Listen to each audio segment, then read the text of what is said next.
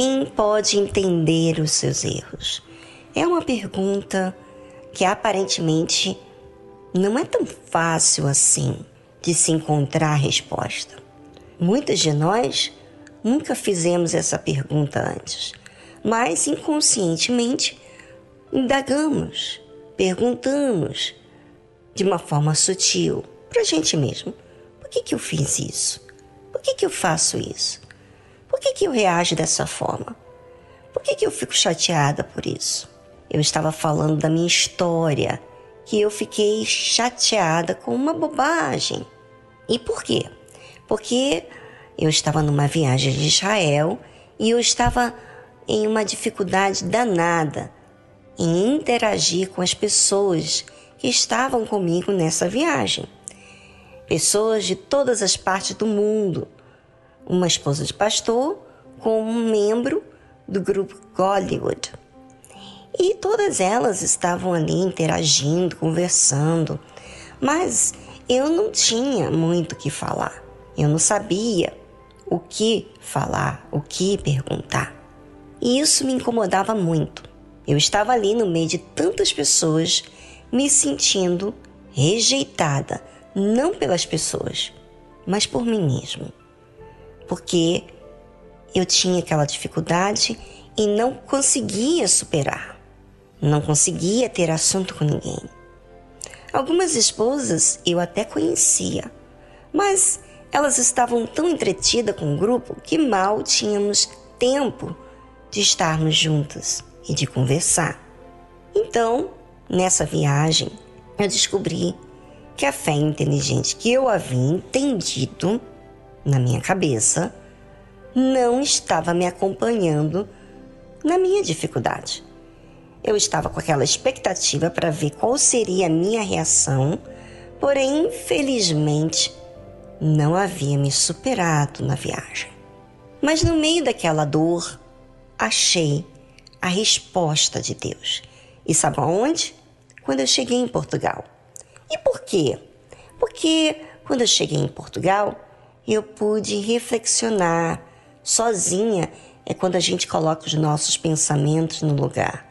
Quando tem muita gente à nossa volta, a gente se distrai.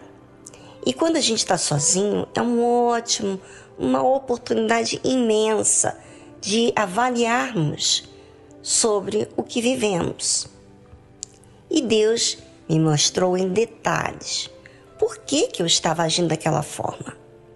É, aquela forma que eu fiquei chateada com a esposa, enfim.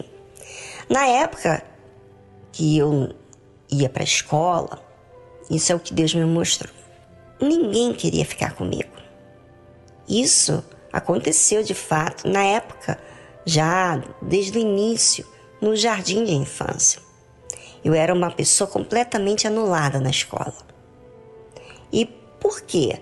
Porque eu tinha o meu defeito físico, não falava bem, falava apenas as vogais das palavras e você sabe como é que as crianças são, né? Elas ficavam apontando o meu defeito. Então, quando aquela esposa que não sentou perto de mim, ao meu ver, foi distante, era como se voltasse ao meu passado e vivenciasse o desprezo do que aquelas crianças faziam comigo. Mas era uma pessoa Aquela esposa era uma pessoa muito próxima a mim. Então eu reagi, eu fiquei muito chateada. E Deus, na sua infinita misericórdia, agiu de uma forma muito paciente comigo. Me fez pensar naquela situação que eu estava sentindo. Se, de fato, aquilo que eu sentia conferia com a verdade, com a realidade. Deus me pediu para me olhar para aquela esposa de pastor, aquela amiga, e perguntar: Você acha que ela quer te fazer mal? Eu disse de forma sincera: Não, ela não quer o meu mal. Então Deus disse: Isso que você sente está dentro de você. Para ela, não está acontecendo nada. Ela não vê dessa forma. Ela não está te ignorando ou desprezando. em outras palavras. Na época que Deus falou comigo isso, isso aconteceu no barco lá em Israel, eu ainda não tinha entendido a profundidade da situação que eu estava vivendo. Mas quando eu voltei a Portugal, foi então que eu tive a oportunidade de refletir sobre tudo aquilo que eu havia vivido. E durante a viagem, eu estava no mesmo quarto que a minha irmã, a gente estava dividindo o mesmo quarto. E ali, durante a noite, a gente conversava muito, né? Somos irmãs e por causa da obra de Deus a gente ficou é, muito distante, vivendo situações diversas e nunca mais a gente teve aquele tempinho nosso de conversar. E naquela viagem a gente conversou muito, mas dentro do quarto. E ali ela falou das dificuldades que ela passou, e eu falei também, e enfim, Aquela conversa, na verdade, foi excelente, porque foi uma grande oportunidade. A minha irmã me conhece e eu conheço, penso que mais ou menos ela, né? Ela me conhece mais do que eu conheço ela. Mas ela me ouviu, ela me orientou, ela foi assim uma big sister mesmo, né? Ela sempre foi essa pessoa para mim, sempre, sempre. E naqueles dias na viagem, eu ainda não tive, não tinha ainda tempo para sentar e pensar direitinho sobre o que havia acontecido e sobre a nossa conversa. Mas aquela conversa era como se a gente estivesse despejando numa mesa toda a nossa bagagem de coisas que ficaram pendentes de conversar, de resolver. E assim foi. Aquela conversa fez parte do processo do que Deus iria falar comigo, né?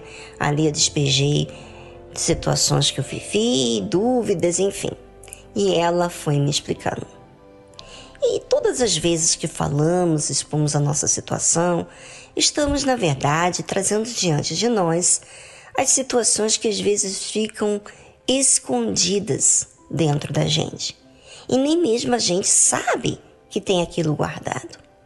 Por isso, ouvinte, o atendimento com o pastor, com a esposa do pastor, é muito importante, porque ali você faz tempo para expor o que nem você sabia que estava aí dentro te incomodando. E Deus me mostrou lá em Portugal que havia coisas do meu passado que eram bem distantes da minha infância, como a rejeição que eu havia sofrido, guardadas dentro de mim. E eu queria aproveitar essa oportunidade para que você revesse as dificuldades que você tem tido com você mesmo. Às vezes, as dificuldades que você tem nem mesmo você entende. Se você não for fundo, não se questionar, não se observar, não colocar para fora, vai ficar aí dentro de você e não vai ficar resolvido. Vai passar desapercebido. E sabe com quem você pode falar nesse momento? Com Deus. É, você pode aproveitar esse momento, falar com Deus. E você pode falar de cada detalhe que você se sente fragilizado, até mesmo aqueles que você nunca pensou em falar.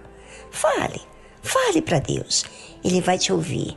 E olha, ele não fica apressado para você terminar, não. Você pode falar o tanto que você quiser e ele vai te dar oportunidades.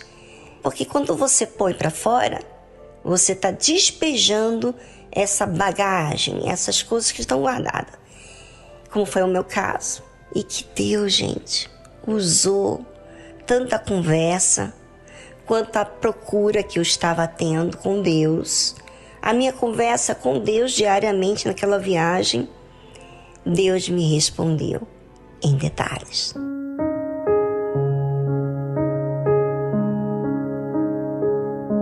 Nós, seres humanos, somos almas. E a alma guarda coisas que às vezes fazem mal a si mesmo. Quem pode entender os seus erros?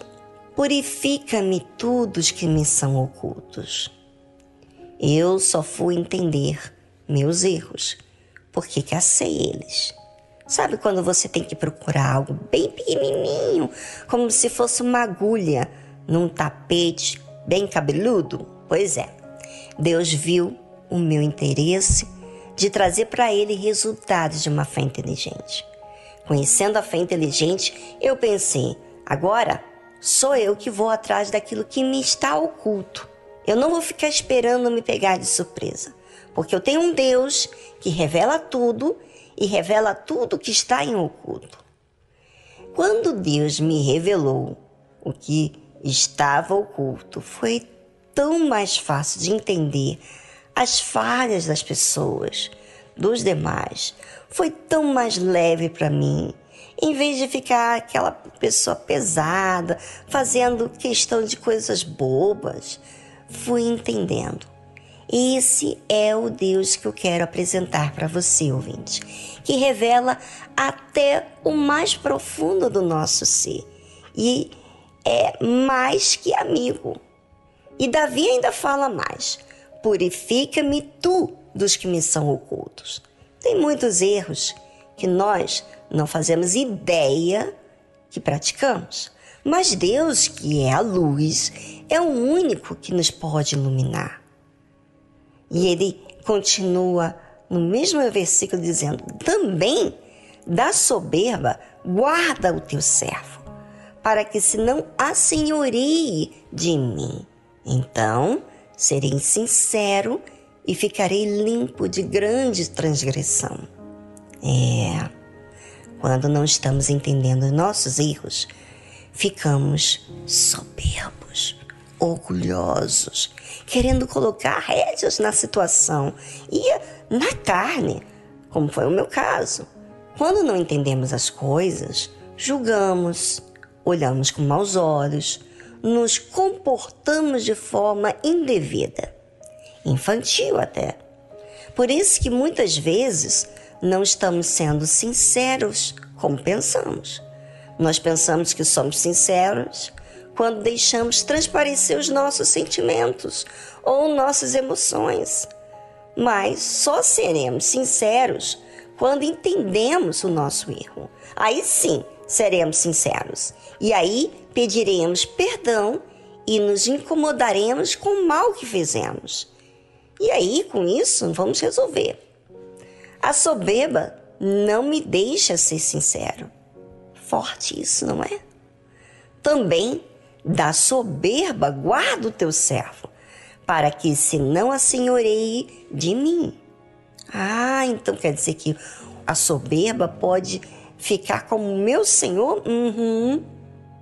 E sendo assim, não serei sincero. Como ele disse aqui, então serei sincero e ficarei limpo de grande transgressão.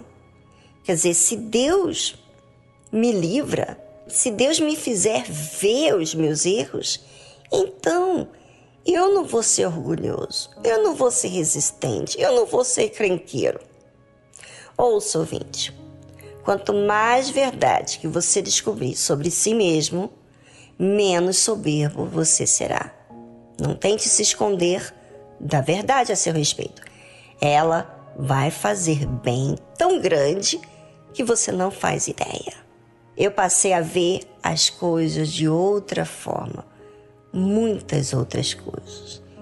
E foi o próprio Deus que me revelou.